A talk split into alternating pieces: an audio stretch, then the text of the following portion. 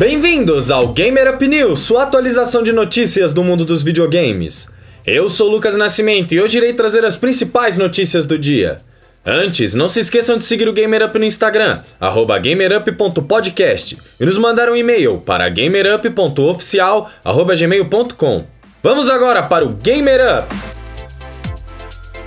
A Activision acaba de lançar o trailer de anúncio de Call of Duty Black Ops Cold War. Como os rumores indicavam, o game será uma continuação direta do primeiro Black Ops. O jogo já está em pré-venda no Xbox One, PlayStation 4 e PC, somente através da Battle.net. Nos consoles, o game conta com três versões diferentes: a edição padrão, um pacote multigeração que traz as versões para a atual geração e para a nova, e por fim, a edição definitiva, que também inclui o upgrade para a nova geração de consoles. O que acaba chamando atenção na pré-venda são os valores. A edição padrão sai por R$ 279,90 nos consoles e R$ 229,90 no PC. A edição multigeração, que obviamente é exclusiva dos consoles, está por R$ 319,90.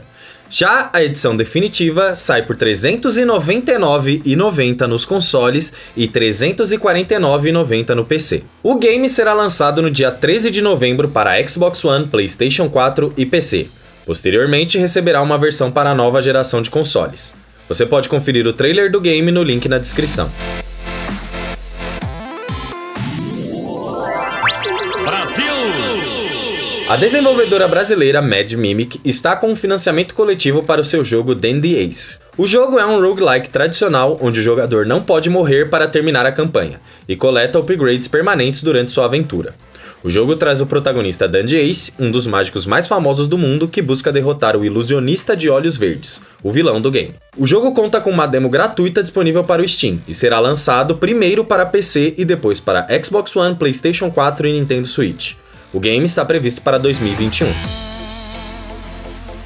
A segunda edição da Future Games Show acontecerá durante a Gamescom 2020 no dia 28 de agosto às 16 horas. O evento irá durar 90 minutos e contará com mais de 50 jogos. Já falando sobre a Gamescom 2020, o evento começará amanhã, às 15 horas do horário de Brasília. A Sony acaba de revelar os novos jogos da PlayStation Plus para o mês de setembro. São eles Street Fighter V e Players Unknown's Battlegrounds. Ambos os jogos estarão disponíveis a partir do dia 1 de setembro até o dia 5 de outubro. Lembrando que os jogos da Plus de agosto, Fall Guys Ultimate Knockout e Call of Duty Modern Warfare 2 Remaster, ficarão disponíveis até o dia 31 de agosto. Fall Guys, inclusive, acaba de ser anunciado pela Sony como o jogo mais baixado em escala global na PlayStation Plus. Então aproveitem e baixem o jogo para aumentar ainda mais esses números. Vamos agora para algumas notícias rápidas. A Netflix acaba de lançar um especial de 32 minutos falando sobre os bastidores da série The Witcher. Para os interessados, o especial The Witcher Making Off já está disponível na plataforma. Ainda falando sobre o bruxeiro, The Witcher Monster Slayer acaba de ser anunciado para mobile. O novo jogo seguirá o mesmo estilo de Pokémon GO, com combates no estilo RPG. O jogo sai para iOS e Android, mas sem uma data definida ainda. Link para o vídeo de anúncio na descrição.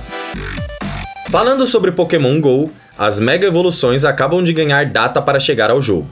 Os jogadores poderão aproveitá-las a partir do dia 27 de agosto, mais conhecido como amanhã.